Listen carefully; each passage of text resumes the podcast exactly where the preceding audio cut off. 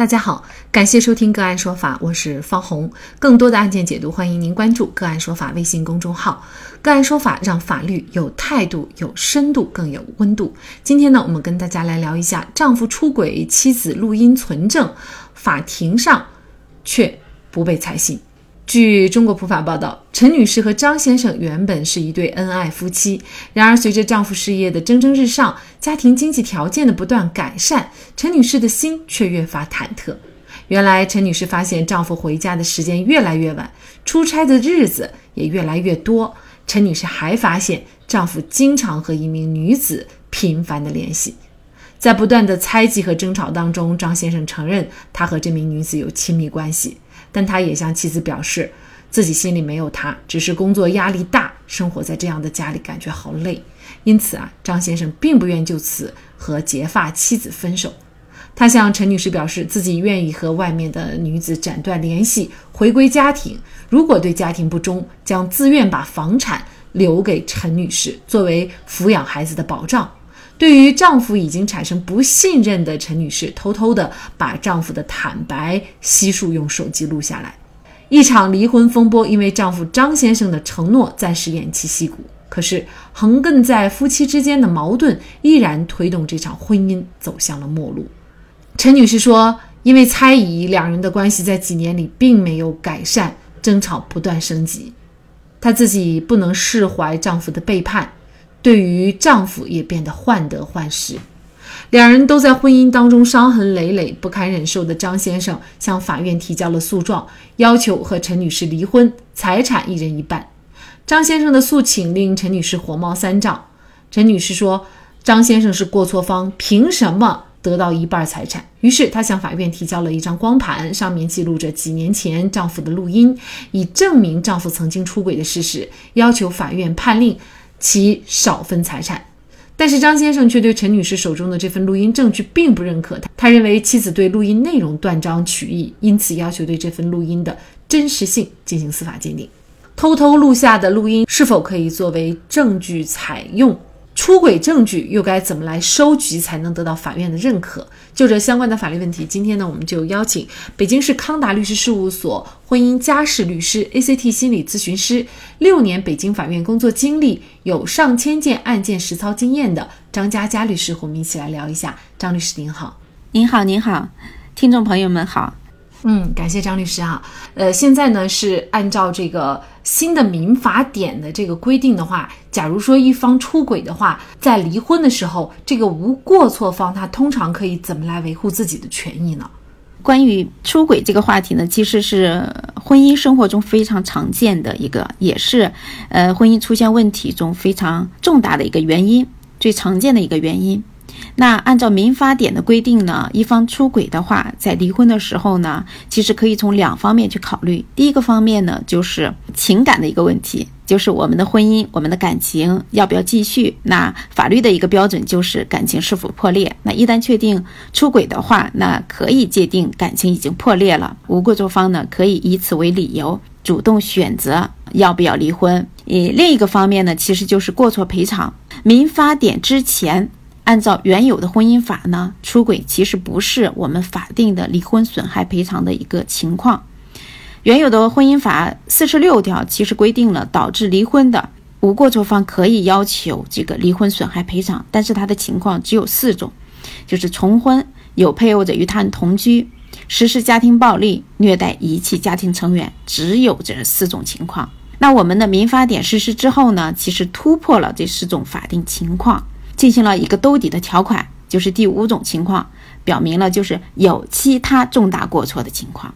那根据咱们的司法实践呢，其实就将出轨、一夜情等等这些类似的情况呢，就涵盖在了第五种这个兜底条款其他重大的过错情况。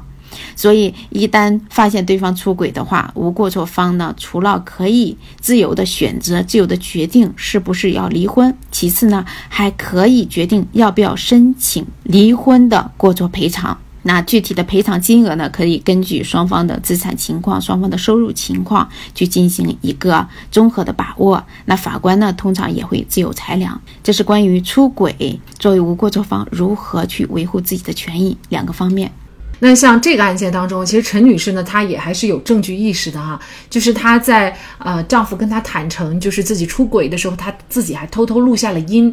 那么像这种录音是不是是可以作为证据使用的呢？那关于这个案子里边这个证据的收集，陈女士其实偷偷录的这个录音呢，是可以作为出轨证据去采用的。但是问题出现在哪呢？就是它的原始载体没有保留。所以在我们收集这些出轨证据的情况下，无论是我们去拍照、我们去录音，或者我们进行一个录像等等情况。一定要注意保留好原始的载体。我们是用手机录的，我们是用相机录的，我们是用手机拍照的，我们用相机进行一个录像的，或者是我们是用录音笔，甚至我们用电脑进行一个操作。那这些原始的载体一定要保留好。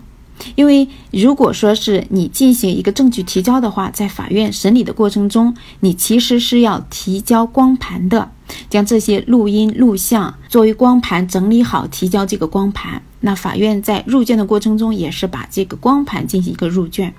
但是呢，法院在审理过程中肯定要进行一个证据的一个核对，进行一个审核，对方也要进行一个证据的质证。这种复制的这个证据和原始的证据一定要相匹配，一定要相对应。一定要没有任何的出入，所以一旦说是你发生了格式的改变或者时长的改变，你让对方觉得你存在这种剪辑、存在这种操作，那可能这个证据就有可能会被法院非。被法官进行一个排除，就不被采纳、不被采用。那这样的话就得不偿失。所以在收集证据的过程五嗯中，一定要收集好之后，还要注意保留，尤其是保留好我们的原始的载体。这个可能不仅仅是手机录音，包括是通过其他的一些录像啊，或者是啊其他的方式录音笔录音啊，都应该注意的问题。那陈女士呢？原本以为自己胜券在握了，在离婚的时候呢，一定可以自己作为无过错方会多分一些财产。那么没有想到的是，她的这份很用心留下来的证据却没有认可啊！所以这可能就需要大家特别注意，就是你即便有证据意识，但是在收集证据的方式方法方面也需要特别的注意。那除了刚才您说的这个呃录音方面要注意的问题。您觉得在收集证据方面的方式方法方面还需要注意哪些问题呢？那说到证据收集的方式呢？出轨的证据其实是很多这种出轨婚姻中大家都会去思考、去面对的一个问题。那如何去收集出轨的证据？那哪些证据容易得到法院的认可呢？其实从我们生活常识也可以看到，从证据的这种。类别和类型上也可以看出来，证据呢其实有直接的证据和间接证据之分。那最直接的证据可能就是这些不雅的照片啦，这些录音录像、这些视频等等。那这些是最直观的反映男女双方这种亲密关系不正当的男女关系的这些证据，这是最直接的证据。那还有间接的证据。也是我们最常见的这种出轨者与第三者之间的微信、短信、QQ 的聊天记录，这也是非常有力的这些证据。那还有一一个非常有力的证据，就是我们常说的这个书证，就是出轨者的自认。如果对方出轨了，然后被你发现了，那无过错方一定要要求对方就出轨行为的一个过错的一个认定。那可以要求他写忏悔书、悔过书或者保证书等等。那这类的证据呢，其实是非常强有力的证明出轨的证据。那除此之外呢，还有一些行政机关出具的相关材料。那最常见的就是说，派出所针对两个人进行的一个询问的一个笔录，尤其是呃以嫖娼为理由，然后以对方和第三者私自开房为理由进行了一个报警记录，这些询问记录。根据对方的身份呢，如果说对方是这种公务员、国家机关或者国企的员工，那可能单位对他的作风纪律要求就相当的严格。如果一旦出现这种出轨，其实是作风不检点的一个表现，那单位呢可能会对他进行一些纪律的处分或者进行通报等等。这些证据材料也是非常强有力的证据。还有就是证人证言，我们在收集的过程中也可以适当的留意。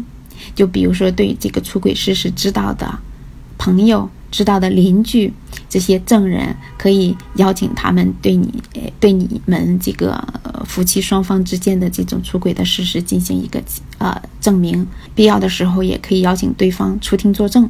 总之呢，我们在收集证据的过程中，一定要从各个层次去收集，各个角度去收集。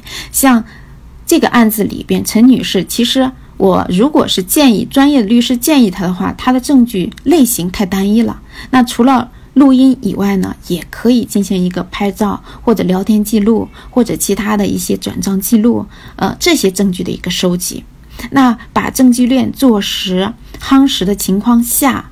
啊，一单一个某一个单个的证据，它的证明力或者证明的效用，或者是在证据本身不被法院采纳的情况下，其他证据也可以说互相互的去佐证，形成这种证明出轨事实的证据链，形成一个强有力的证据效力。所以呢，我们在收集证据的过程中，一定要从多个角度、多个层次去收集。可以收集书证，比如说是我们刚刚说的这个微信、短信、QQ 的聊天记录、悔过书、自认书、保证书等等，都是书证。那物证就是我们刚刚说的亲密的照片、不雅的照片、通话记录、清单、开房的记录这些等等，都是物证。那视听资料就是啊，陈女士呃主张的这个录音，那还有就是录音录像。那如果有朋友能够证明，或者是有保安能够证明的话，证人证言也是非常有利的。所以我们在收集证据的过程中，除了你证明这个出轨事实之外，在证据的它的一个形式和类型上，一定要注重，一定要形成一个从证据链的角度去进行一个举证。那除了这些能够被法院采纳的呃证据之外呢，其实如果说是有这个非婚生子女存在的情况下，这种亲子关系的证明、医院的出生生育的证明等等，也都可以形成非常有力的证明对方出轨的这些证据。那除了这些证据收集上我们应该注意的正向的点之外呢，还要避免非法证据的一个排除。因为你在收集证据的过程中，不仅要保证证据的合理性、关联性，就是能够证明这个出轨的事实，还要保证这个证据的它的一个合法性。所以呢，类似一些窃听器啦、这种针孔摄像头啦这些，或者说是窃入他人的房间安装这些不被我们法律允许的这些呃证据收集手段，包括我们请这个私人侦探，都是不被法律允许的。所以我们要在证据收集的过程中，也要考虑到证据的一个合法性。那重点呢，其实我提示几点，首先是大家常问的，那我跟踪偷拍可不可以？没问题。如果说是你是这个当事人，你是这个呃婚姻关系中无过错方的这个配偶，你是有配偶的权利的，你是可以去了解配偶的一个情感状况的，所以你本人是可以进行一个跟踪偷拍的。但是这个场合一定要保证，不能进入私密的场合啊！你在公共场合偷拍没问题，你在这个自己家里偷拍没问题。那在有些婚姻中，其实会出现一种现场围攻的这个可能去现场发现不正当的男女关系，呃，在一起的这个情况。那在现场围攻的情况下，我们要注意了，一定不能发生这人身的一种攻击，不然的话，你可能侵犯对方的人格权、身体权、生命权、健康权，可能还会承担民事责任。那这种情况下，你得到的证据其实也是不被采纳的，所以这个一定要避免。以上呢，就是在证据收集过程中，我们从正向的、从证据的类型以及它的呃收集的方式上，我们进行了一个总结。最后呢，我也是，嗯，从女性的角度，从这个婚姻律师的角度，建议大家，证据收集一旦认定这个出轨事实之后呢，其实最先考虑的就是说，你掌握了这个婚姻的主动权，那婚姻要不要继续？婚姻要不要恢复到以前？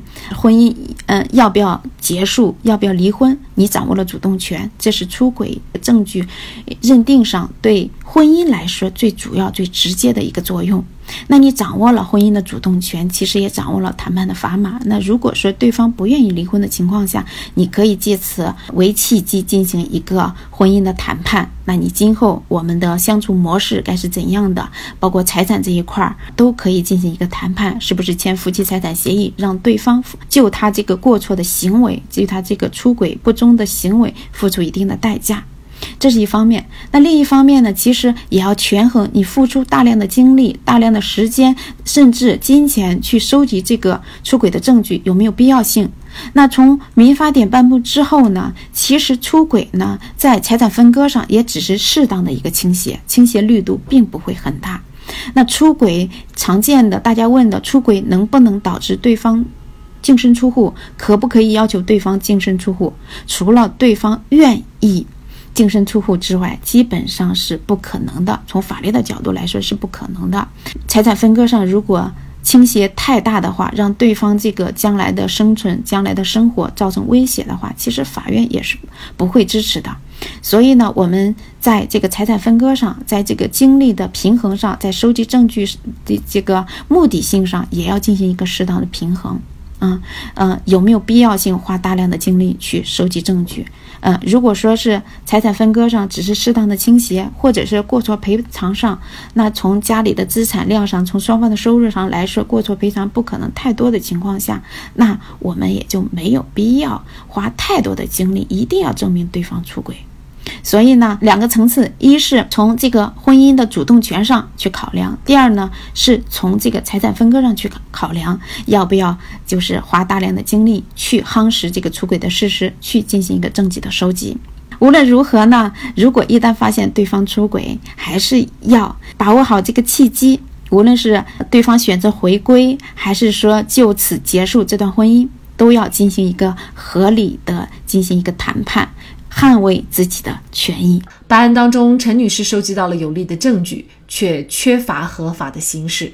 她熬过了小三，却最终没能熬过自己那一关。